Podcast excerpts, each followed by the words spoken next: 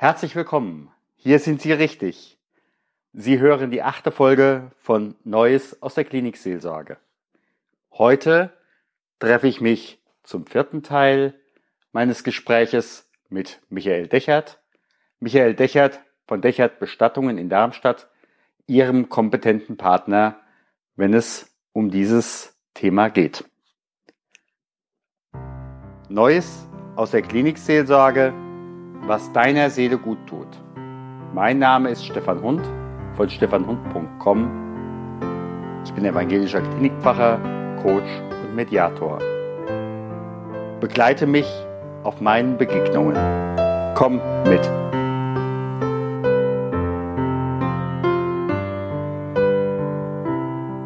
Wie oft passiert das eigentlich, das hatte ich auch mehrfach schon in der Gemeinde, die Enkelin, die da sagt, ich möchte dem Opa noch ein Bild mitgeben.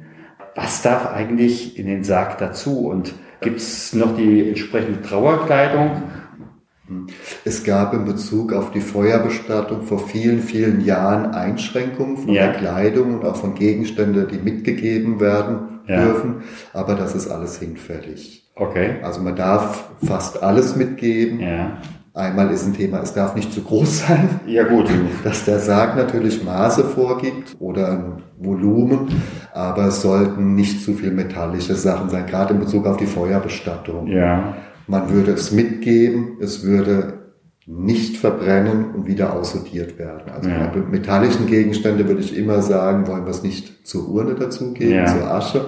Ja. Aber generell ist alles erlaubt mitzugeben, sogar ein sehr schönes Ritual, das mhm. Brief, mhm einen ja. Brief zu schreiben, ein Bild mitzugeben. Genau. Und die eigene Kleidung ist immer das Schönste. Und zwar die Wäsche an, ich verkaufe sie aber sehr ungern. Also ich würde immer sagen, die eigene Kleidung. Denn vielleicht sehen wir uns irgendwann wieder und ich weiß nicht, ob ich in so einem weißen Hemd gerne jeden wieder treffen möchte. Also die eigene Kleidung, Uniform, alles mögliche. Ich denke im Augenblick jetzt an die verschiedenen Bestattungen, die ich begleitet habe. Da hat der Bestatter vorher den Sarg aufgebaut oder äh, die Urne. Teilweise gab es auch noch ein äh, größeres Foto vom Verstorbenen, plus den Blumenschmuck. Was passiert da sonst noch rund um die Bestattung, wenn es da heißt, am nächsten Dienstag um zwei? Mhm. Im Vorfeld für uns als Vorbereitung oder was passiert auf dem Friedhof? Vielleicht, was wir vielleicht auch an Vorbereitungen noch nicht, noch nicht tangiert haben, was aber vielleicht für den einen oder anderen noch interessant ist. Also das äh, wichtige Element sind die Blumen zur Trauerfeier, mhm. dass die bestellt zusammen mit der Familie ausgesucht ja. werden. Für uns natürlich dann am Bestattungstag als allererstes die Kontrolle, sind die Blumen wie bestellt da und sind die Schleifentexte richtig. Oh ja. Das ist so der erste Weg eigentlich auf dem Friedhof, wo wir äh, kontrollieren. Vorbereitung ist die Musik, ein wichtiges Stilelement. Im Regelfall sollte die mit dem Pfarrer oder mit dem Trauerredner abgestimmt sein. Absolut, absolut. Sogar, ich finde, in der Hand des Pfarrers mit sein. Da beraten wir auch gerne. Also. Ja, Einflusstag. Äh, da bedeutet wieder für uns, ein Tag vorher ist schon vor der Trauerfeier am Friedhof auch auszuprobieren. Ja, okay. Gerade in der heutigen Zeit mit selbstgebrannten CDs dass man da nicht fünf Minuten vor der Trauerfeier merkt, ja, dass es geht nicht funktioniert. Also dafür uns das, das Ausprobieren, das ja. Testen auf dem Friedhof, ja. eine sehr, sehr wichtige Aufgabe, die Lautstärke richtig mhm. einzustellen. Zu gucken sind auch auf einer CD mit drei Lieder, alle drei Lieder in der gleichen Lautstärke gebrannt, man da ein Auge drauf hat, dass es keine wortwörtliche Überraschungen dann gibt. Hat sich eigentlich an der Stelle was äh, verändert? Also ich denke mal, die ältere Generation kennt ja in erster Linie noch so, nimm denn meine Hände. Bei der jüngeren Generation weiß ich natürlich nicht, ob da permanent die Titanic wieder untergeht. Ich weiß es nicht. Also im Moment ist äh, der Andreas Gabalier gefragt mit Einmal sehen wir uns wieder. Das ist so der Klassiker. Ja. Neben so nimm denn meine Hände. Ja. Führt da sicherlich die Hitliste an. Aber ich merke, dass äh, die Familie sich intensiver Gedanken über die Musik macht. Dass es also zu Beginn meiner Tätigkeit vor 30 Jahren, auch noch vor 20 Jahren selbstverständlich war, dass man zum Friedhof kommt und dann hat der Pfarrer zwei Choräle gesagt und dass jetzt mittlerweile äh, schon die Familie auch mehrere Tage zusammensitzt und überlegt, was wird jetzt passen, wenn ein Lied gespielt wird, dass oftmals der Text auch Sinn ergibt und nicht nur in einer Strophe, sondern ja. ganzheitlich und dass auch der Mut äh, zu modernerer und schnellerer Musik da ist. Mhm. Hauptsache ist ein Bezug zum Verstorbenen. Das ist klar. Also es muss nicht immer traurig sein, Ja, es darf auch absolut. werden. Ich kann mich an eine Beerdigung erinnern, da hatten wir dann äh, auch dabei Knocking on Heaven's Door. Denn das passte absolut äh, zum Verstorbenen. Oder was ja bei Jüngeren sehr bekannt ist, das Kombau ein Haus.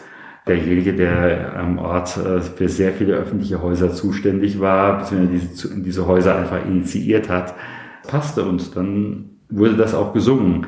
Wird eigentlich heute bei, bei Ihren Beerdigungen noch gesungen? Leider immer weniger. Ja, ja ich sage auch leider. Ja, es wird weniger. Wäre schön, wenn man den Mut hätte, mehr zu singen. Mhm. Weil die Gesangbücher äh, ja auch modernere Musik zur Verfügung stehen. Und es ein unwahrscheinlich befriedigendes Gefühl ist, in der Gemeinschaft zu singen. Aber leider ist man nicht mehr so der, mich eingeschlossen, der Ja. Kirchenbesucher. Man singt sehr selten und dann fehlt auch der Mut. Wir versuchen es zu unterstützen, dass man einen Organisten dann auch hat, der schon mal singen kann. Und dann weiß man, man hat den Pfarrer, man hat den Organisten und hat schon mal zwei Stimmen, Ja. dass dann auch die dritte Stimme aus der Gemeinde oftmals dazukommt.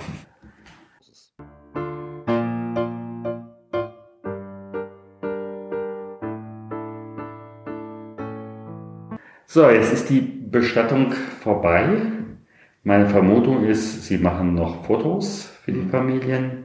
Und dann gibt es noch, äh, ich sag mal, einen Abschluss. Ich meine es jetzt nicht despektierlich, ein Abschlussalbum. Was passiert sonst noch? Also ein Großteil unserer Arbeit beginnt, beginnt erst mit Abschluss der Bestattung. Okay. Dass wir in der Woche nach der Bestattung mit der Familie zusammensitzen und jetzt beginnt der ganze Gang mit den Formalitäten. Das heißt, dass wir uns darum kümmern, dass die Krankenkasse umgemeldet wird, Rentenversicherung umgemeldet werden, Energieversorger, Mietverhältnisse. Also dann beginnen die Formalitäten für die Ja. Familie. Da versuchen wir so gut wie es geht zu unterstützen. Ja. Gern nehmen wir auch alles in die Hand. Für uns heißt es auch dann eine Terminvorlage zu haben. Gab es die Rückmeldung des Rentenversicherungsträgers? Ja. Sind die Schreiben angekommen? Das heißt, wir verfolgen das dann eigentlich die nächsten vier, sechs Wochen noch, unsere Ja. Arbeit, bis wir wissen, alles ist wirklich ordnungsgemäß umgemeldet. Es ist ein Thema, dann oftmals noch den Erbschein zu beantragen, unterstützend ist, Witwen begleitet zum Notar oder zum Amtsgericht. Also es ist noch eine Vielzahl von Aufgaben, die auch im Nachhinein sind. Okay. Der Schlusspunkt ist im Regelfall dann meist eine Danksagung, die man zusammen mit der Familie formuliert. Und dann wird der Kontakt weniger zur Familie. Dann machen Sie auch einmal im Jahr einen hinterbliebenen Kaffee trinken oder so Sachen habe ich schon von anderen Bestattern äh, gehört. Ich weiß es nicht. Sehr spannende Frage. Da streitet sich unsere Branche über den richtigen Weg. Aha. Nutzt man den Todestag äh, als Kundenbindungsprogramm, Ja. um es kaufmännisch zu sagen, Ja. um Kontakt zu bleiben in Ja. der Familie? Oder sagt man, eigentlich bin ich Bestatter und ist die Aufgabe einer anderen Institution? Mhm. Also wir sehen es als unser Haus mehr, dass die Kirche in der Verantwortung ist und dass man solche Tage dann eigentlich eher der Familie und Kirche überlässt und sagt, äh, mit einem gewissen Respekt vielleicht nur die Familie daran erinnert, dass man noch da ist. Also ich finde, wir sind nicht der richtige Ort, um die Seelsorge zu leisten. Sehen aber viele Kollegen anders da. Ich denke, jeder Beruf hat seine Berechtigung und ist immer verbunden mit einer Ausbildung. Und ich glaube nicht, dass ich äh, einfach so jetzt Seelsorger sein kann, denn Sie haben den Beruf gelernt Ja. und auch nicht über ein Wochenendseminar. Würde Daher, ich auch nicht empfehlen. daher denke ich, dass jeder Bereich im Leben des Menschen, wenn Probleme da sind, in die Hand von dem Fachmann gehören.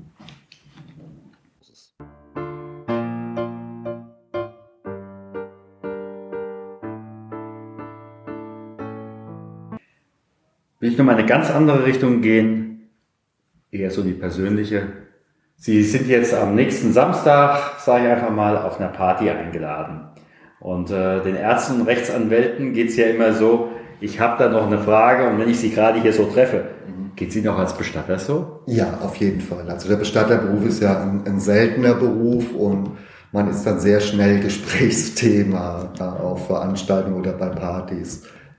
Im ersten Zug äh, eher spaßig, dass jeder immer irgendwo einen Witz hat oder eine Bemerkung, gestorben wird doch immer, einen krisensicheren mhm. Beruf. Ja, ja, klar. Also da kann man mittlerweile mit umgehen. Ja. Wenn man wirklich ernsthaft spricht, merkt man, und das ist das Schöne mittlerweile, dass einem auch viel Respekt entgegengebracht. Also dass auch in der Gesellschaft so angekommen ist, es ist ein wichtiger Beruf. Absolut. Vor 30 Jahren war das ja. sicherlich nicht gewesen. Da wurde dem Beruf nicht so der Respekt entgegengebracht, was heute definitiv ist. Mhm. Viele nutzen auch, und das finde ich auch sehr, sehr gut, äh, Fragen zu stellen, wo man sich eigentlich nicht getraut zu fragen, so wie Sie es heute auch mhm. machen, dass man offen auch mal beim Glas Wein Sachen fragt, die man sonst niemals fragen würde. Ja klar. Manche Fragen muss man einfach mal stellen und darf man auch stellen. Und es gibt keine dummen Fragen. Es gibt nur die anderen Antworten.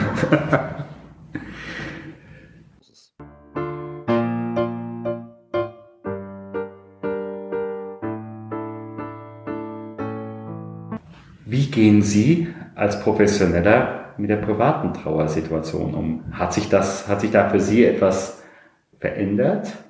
Geht der private Herr Dechert anders auf eine Beerdigung als der professionelle? Äh, definitiv ja.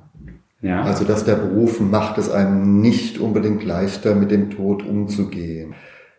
Ich denke, wenn man äh, selbst einen Sterbefall als Angehöriger erlebt, äh, ist man ja erstmal in so einem gewissen Schockzustand. Und der Körper schützt einen auch ein Stück weit, dass yeah. man alles gar nicht so wahrnimmt. Für mich ist es eigentlich immer, wenn ich im Freundeskreis einen Sterbefall habe, yeah. aber auch so eine schlimme Nachricht wie Krebs mhm. miterlebe, dass es mich viel, viel mehr berührt, weil ich die Konsequenzen daraus kenne. Also ich denke, der eigene Weg zum Friedhof ist immer für mich ein sehr schwerer Weg, mhm. dass ich dann sehr mhm. nah am Wasser aufgebaut bin, ja. was ich, wenn ich als Bestatter auf dem Friedhof bin, eher ja. nicht der Fall ist. Aber äh, ich lebe auch mit einer gewissen Angst. Also das ist der Schattenseite. Das heißt, die Zeit von meinen Kindern, ja. wie die klein war, war extrem schwierig für mich, weil ich weiß, was alles so passieren kann. Man viel mehr Ängste hat. Als Gegenstück äh, bekommt man aber auch eine gewisse Gelassenheit fürs Leben mit. Also, ja. dass es wenig Sachen gibt, über die ich mich wirklich ärgere, ja. weil es einfach nicht wert ist, sondern mich eher freue, wenn man einen guten, gesunden Tag hat.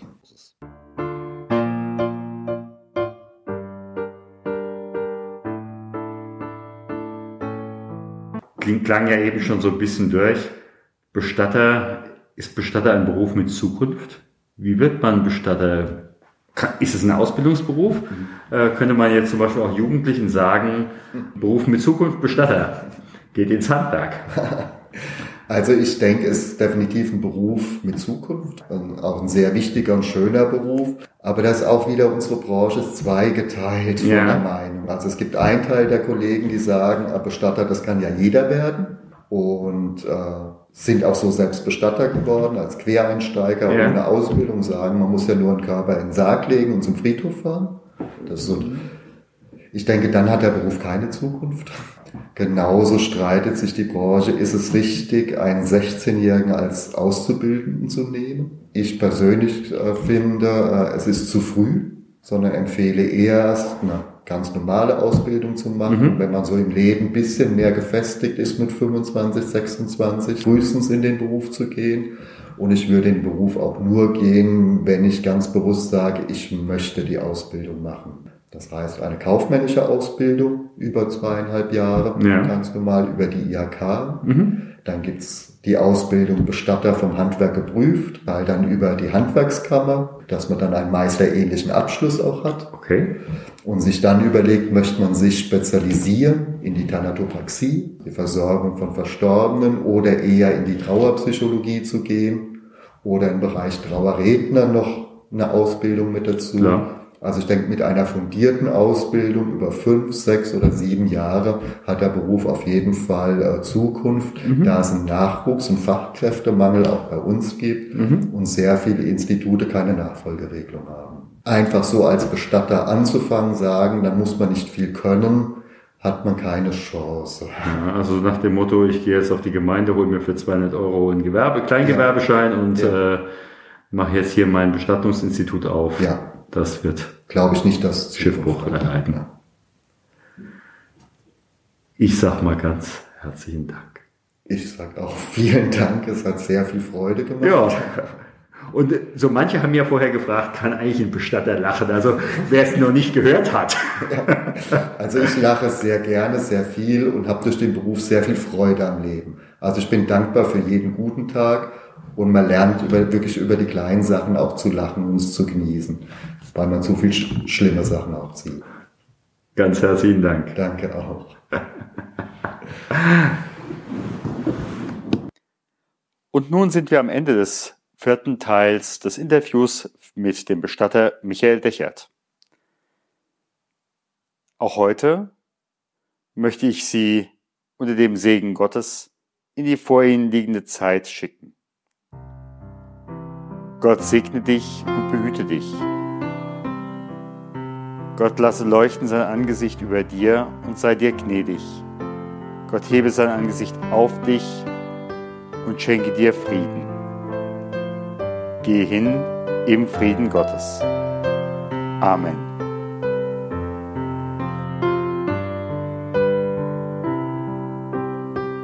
Herzlichen Dank für Ihre Zeit und Ihr Zuhören bei Neues aus der Klinikseelsorge.